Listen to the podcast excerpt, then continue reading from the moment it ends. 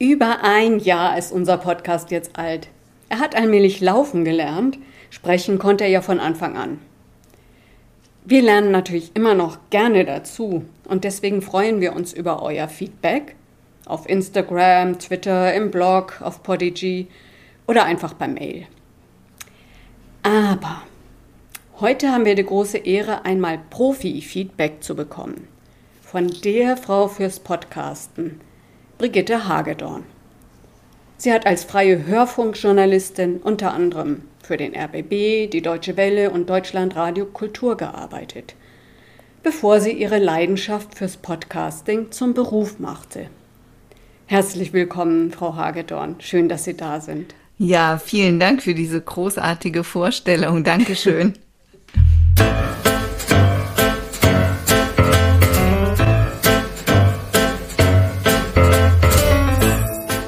Der Manuskripte Zähmung. Ein Podcast übers Büchermachen. Mit Jana Thiem, Esther Debus, Dorothea Winterling und Gästen. Mein Name ist Esther Debus und ich stelle ja meine Mitpodcasterin Dorothea Winterling nochmal gerne vor. Sie ist Lektoratsfee, Sprachkorinthenfinderin und noch ein paar Dinge. Ja, Doro, jetzt kannst du starten. Hallo. Also wir haben ja einige Fragen natürlich an Sie vorbereitet, weil äh, Sie, also ich will jetzt nicht sagen, die Päpstin des Podcasts sind, aber oh. doch eine sehr bekannte Dame. Ich habe gesagt, wir will nicht sagen. Ne? Aber seit einiger Zeit bieten Sie ja hauptsächlich Online-Kurse, Coaching und Mentoring zu Podcasts an. Und was uns interessiert, ist natürlich, wie sind Sie denn dazu gekommen, sich auf Podcasting als alleiniges Standbein zu fokussieren? Ja, das ist eine längere Geschichte oder auch, kann auch eine kurze sein. Also ich habe Podcasts kennengelernt äh, von ihren ersten Gehversuchen. Schönes Bild war das übrigens am Anfang. Ähm, 2004. Ich habe 2005 meinen ersten iPod geschenkt bekommen zum 40. Geburtstag. Und ähm, ja, dann war es um mich geschehen. Also ich finde Podcasts so genial, weil man sie immer dabei haben kann, weil man sich selbst eine Art Weiterbildungsprogramm darüber gestalten kann. Ja, ich höre einfach gerne, ja. Und ich finde es natürlich klasse, dass mittlerweile oder nicht mittlerweile, aber über diese Podcast-Technologie kann jede oder jeder selbst zum Sender werden. Also selbst das eigene Wissen teilen, die eigenen Erfahrungen teilen und ähm, ja, deswegen finde ich und fand ich Podcast so großartig. Und dass ich Kurse anbiete und Mentorings und sowas, das startete im Prinzip so 2007 ungefähr. Da habe ich meinen ersten Online-Kurs interessanterweise ähm, zum Thema Podcast erstellen angeboten. Mhm. Und 2011 bin ich dann erst in die Schiene äh, der Präsenzkurse und Seminare gekommen. Mhm. Und ähm, in der Zeit wurde zwar immer schon mal das Podcasten irgendwie gehypt oder es hieß Podcasts boomen, aber in der Regel wusste kaum jemand, was wirklich ein Podcast ist. Mhm, mh. Und das hat sich jetzt wirklich die letzten Jahre so, äh, so, wie kann man sagen? Geändert? Äh, so geändert. Und ich habe nicht nur eine Leidenschaft fürs Podcast hören oder für das, für diese Technologie Podcast, sondern offenbar auch eine fürs Lehren. Also ich mag es einfach mhm. gerne, selbst mein Wissen weiterzugeben. Ich mag es, Menschen zu unterstützen bei ihren Projekten, Anliegen und ähm, ja, da lag es einfach nahe, das zum Thema Podcasting zu machen. Mhm. Sie haben für die Entwicklung von Podcasts ein, eingängig, ein eingängiges Modell entwickelt, den Podcast Cycle. Er findet sich auch in Ihrem Buch Podcasting. Das haben wir mit großem Gewinn für die Entwicklung unseres Podcasts genutzt. Ich empfehle es auch immer gerne. Dieser Ablauf oder Kreislauf der Podcast-Cycle, wie sieht denn der aus? Ja, erstmal danke, dass Sie mein Buch weiterempfehlen und ich freue mich natürlich total in echt zu hören, dass es, dass es hilft. Oh ja, sehr. Also der Podcast-Cycle ist der Versuch, das Thema Podcasten so äh, dem Thema so ein bisschen Struktur zu geben. Er besteht aus fünf Schritten. Und meiner Meinung nach sollte man diese fünf Schritte immer gehen, wenn man einen Podcast starten möchte. Und zwar ist das erstens das Konzept, also die Konzepterstellung des Podcasts, in der ich mir überlege, was ist das Ziel meines Podcasts und wen will ich überhaupt ansprechen. Mhm. Der zweite Punkt ist die Technik. Da kommen wir leider nicht ganz dran vorbei. Also wir brauchen zumindest ein vernünftiges Mikrofon und in der Regel auch ein Audioschnittprogramm. Der dritte Punkt ist dann die Produktion. Ähm, ja, das ist eigentlich der Part, zu dem am meisten immer zu sagen ist. Das fängt ja an äh, bei der Frage, spreche ich frei oder mache ich mir Manuskripte? Wie, wie strukturiere ich das? Intro, Outro, solche, solche Themen fallen in diesen dritten Schritt rein. Und dann geht es um das Thema Hosting. Das könnte auch noch mal technisch werden, aber mittlerweile gibt es sehr gute Hosting, Podcast-Hosting Services, ja, wo ein Podcast relativ schnell gut, gut eingerichtet ist und ich die Sicherheit habe, dass er auch richtig bei meinen Hörerinnen und Hörern ankommt. Mhm. Ja, und der letzte Punkt oder Schritt ist das Thema Podcast-Vermarktung. Und das wird immer wichtiger, weil wir haben alleine auf Spotify mittlerweile mehr als 70.000 Podcasts. Und ähm, wenn ich dann meine Hörer und Hörerinnen erreichen will, darf ich da ein bisschen für trommeln. Hm. Sollte ich auch ein bisschen für trommeln, ja. denke ich. Ne? Es kommt ja immer darauf an, was ich eingangs schon sagte, also beim Podcast-Konzept, was ist das Ziel meines Podcasts? Es werden auch ganz mhm. viele Podcasts rein für die interne Kommunikation gestartet und dann spielt die Vermarktung natürlich keine Rolle, ja. Mhm. Dann ja, darf klar. ich vielleicht innerhalb des Unternehmens ähm, überlegen, wie kann ich es kann ich's meinen Kollegen und Kolleginnen leicht machen, auf den Podcast zuzugreifen. Ja, das Konzept ist wunderbar, Schritt für Schritt.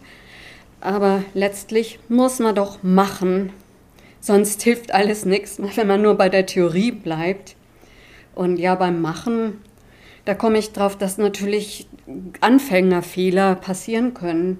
Was sind denn aus Ihrer Sicht die häufigsten Fehler, die Anfänger, Anfängerinnen machen? Also bestimmt haben sie auch welche bei uns entdeckt.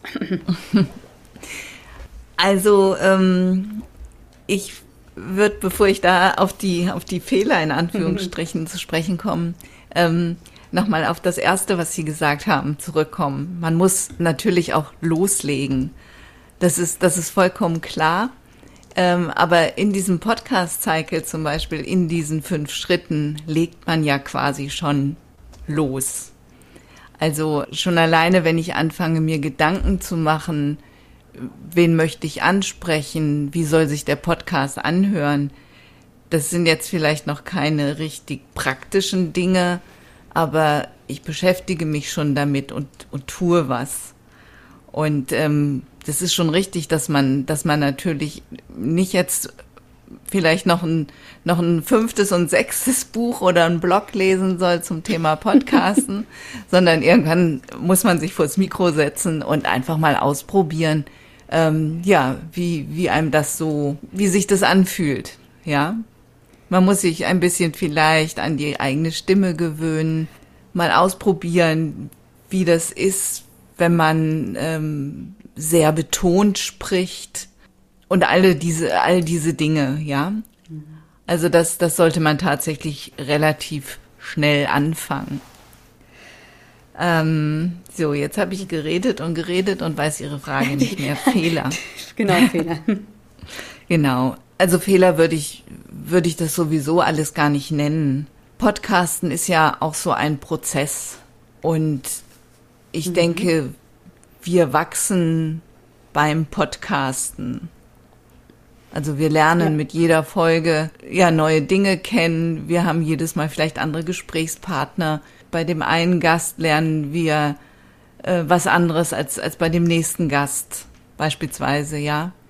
Wir werden besser mhm. im Audioschnitt, wir werden souveräner in den Gesprächen und, und, und.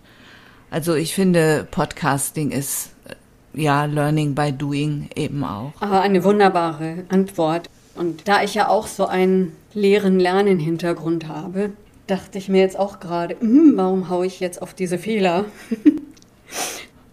Trotzdem, sagen wir mal, welche Lerngelegenheiten könnte es noch geben?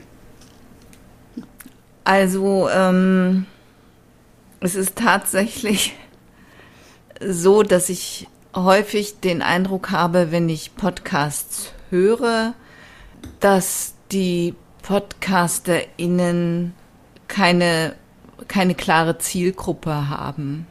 Hm. Also im Prinzip diesen hm. ersten Schritt irgendwie nicht so ernst genommen haben auf die Frage, für wen, für wen sende ich, dann irgendwie sagen, ja, für alle. Mhm. Das kommt mir sehr bekannt vor. Das habe ich schon öfter gehört. Hm. Und, und das funktioniert meiner Meinung nach nicht so gut.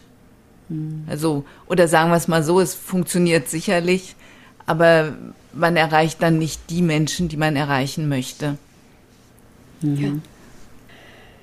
Und dann sind es sehe ich häufig ja eher eher wirklich banale Dinge, aber wo man dann, wenn man dran ist am Podcasten, gar nicht mehr so richtig dran denkt. Also, dass man zum Beispiel mal guckt, ist mein Podcast überhaupt wirklich überall angemeldet? Mhm. Wie sieht er denn aus auf den unterschiedlichen Plattformen? Wird mein Cover überhaupt dargestellt? Mhm. Wie ist das? Vielleicht sich da, also da auch nochmal Gedanken drüber zu machen. Ist es vielleicht viel zu kleinteilig und am Rechner sah das wunderbar aus, aber wenn ich das dann auf meiner App ähm, auf dem Smartphone sehe, dann stelle ich fest, dass ich jetzt kleine Schriften oder sowas gar nicht mehr erkennen kann. Mhm. Das müsste ja aber eigentlich schon im Designprozess dann äh, gecheckt werden, oder? Aber da denkt man dann nicht dran. Na, na müsste schon, ja. Deswegen ist es ja gut, so nach so einem Fünf-Schritte-Plan vorzugehen. Weil dann kann man sowas nicht vergessen. Das ist ein schlagender Beweis. ja, und ähm, dann gibt es, glaube ich, Dinge, die, äh, also wo man, also ich zum Beispiel, ich mag es nicht, ich mag keine Podcasts, in denen ich nicht weiß, wer da spricht. Und ähm, das passiert mhm. ganz oft, dass ich in einem Podcast einfach die Leute nicht sagen, wer da am Mikrofon ist. Mhm, und ja. ähm, ich habe da auch schon Podcaster, Podcasterinnen drauf angesprochen. Und dann höre ich immer sowas, na, die wissen doch, wer ich bin. Aber man weiß es eben oft nicht wenn ich einen Podcast über meine Podcast-App suche und finde, dann weiß ich erstmal gar nichts, ne? Über die, über die Person, die da spricht oder so. Meistens lese ich nur den Titel und denke, ah ja, ist interessant. Oder der Podcast wird mir angezeigt, weil ich bestimmte, bestimmte Keywords eingegeben habe. Und mhm. ich gucke dann nicht erst, von wem ist der denn, sondern ich höre direkt rein. Ja, und vor allem nicht unbedingt in die erste Folge, wo man vielleicht noch dran gedacht hat, sich vorzustellen. Ne? Genau. und wenn ein Podcast, also ihrer ist ja jetzt auch schon, wie gesagt, ein, ein bisschen älter, da scrollt man ja nicht zur allerersten mhm. Folge mhm. runter. Also ich tue das nicht. Manche mögen das tun, ich tue das nicht. Okay. Again ja. what learned. ja, eben. Ja, dann haben wir noch mehr Fragen. Und zwar jetzt wieder eine inhaltliche Frage. Wie schafft man es eigentlich, die eigene Nische zu finden? Beziehungsweise wie kann man sich von den vielen ähnlichen Angeboten abheben, die es für jedes Thema gibt? Also bei uns sind das zum Beispiel Podcasts von AutorInnen. Also ich glaube, da spielt eben auch das Thema Zielgruppe wieder eine große Rolle. Mhm. So ein bisschen ist ja jeder Podcast anders und einzigartig, weil mhm.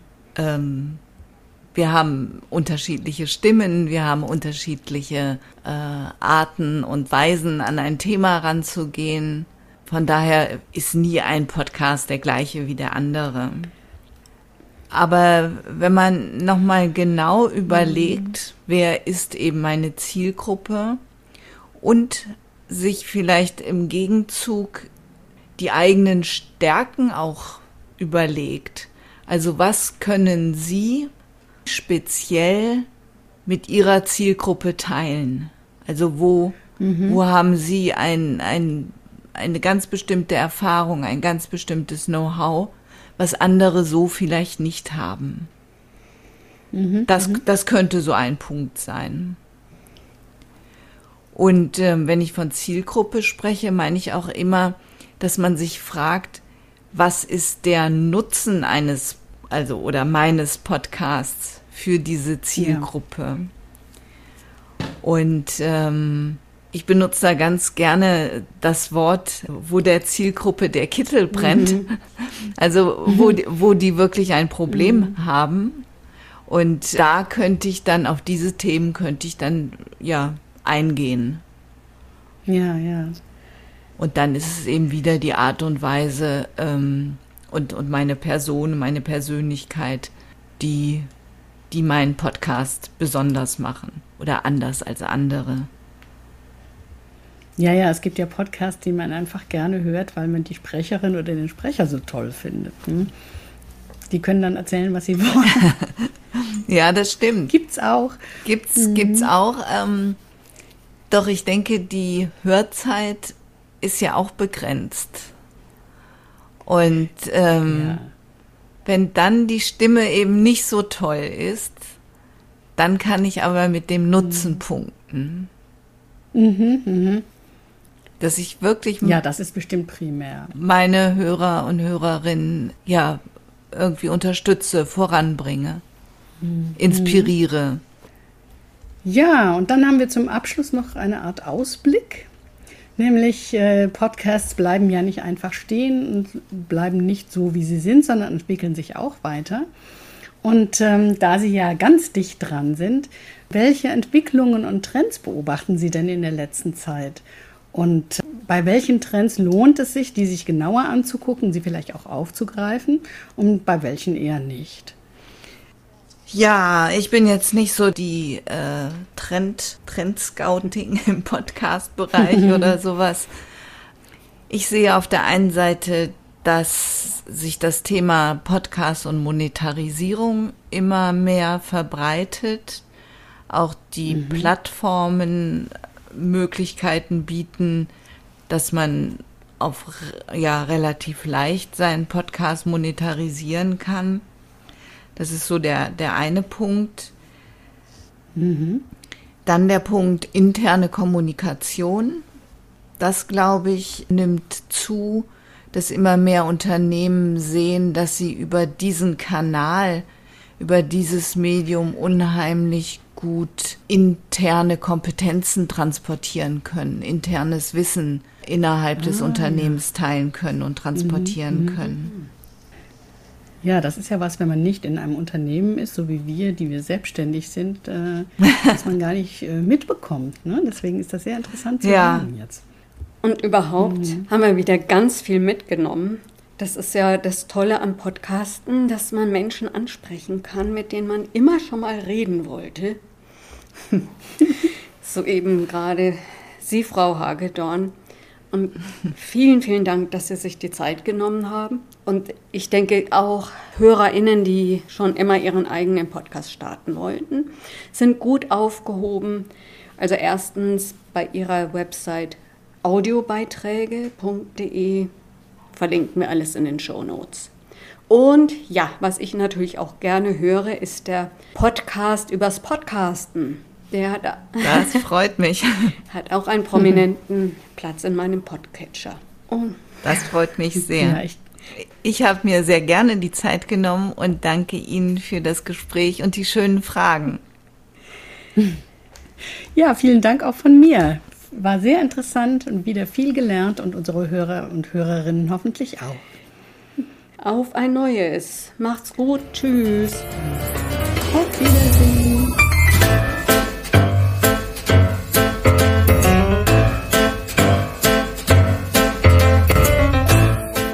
Der Manuskripte Zähmung.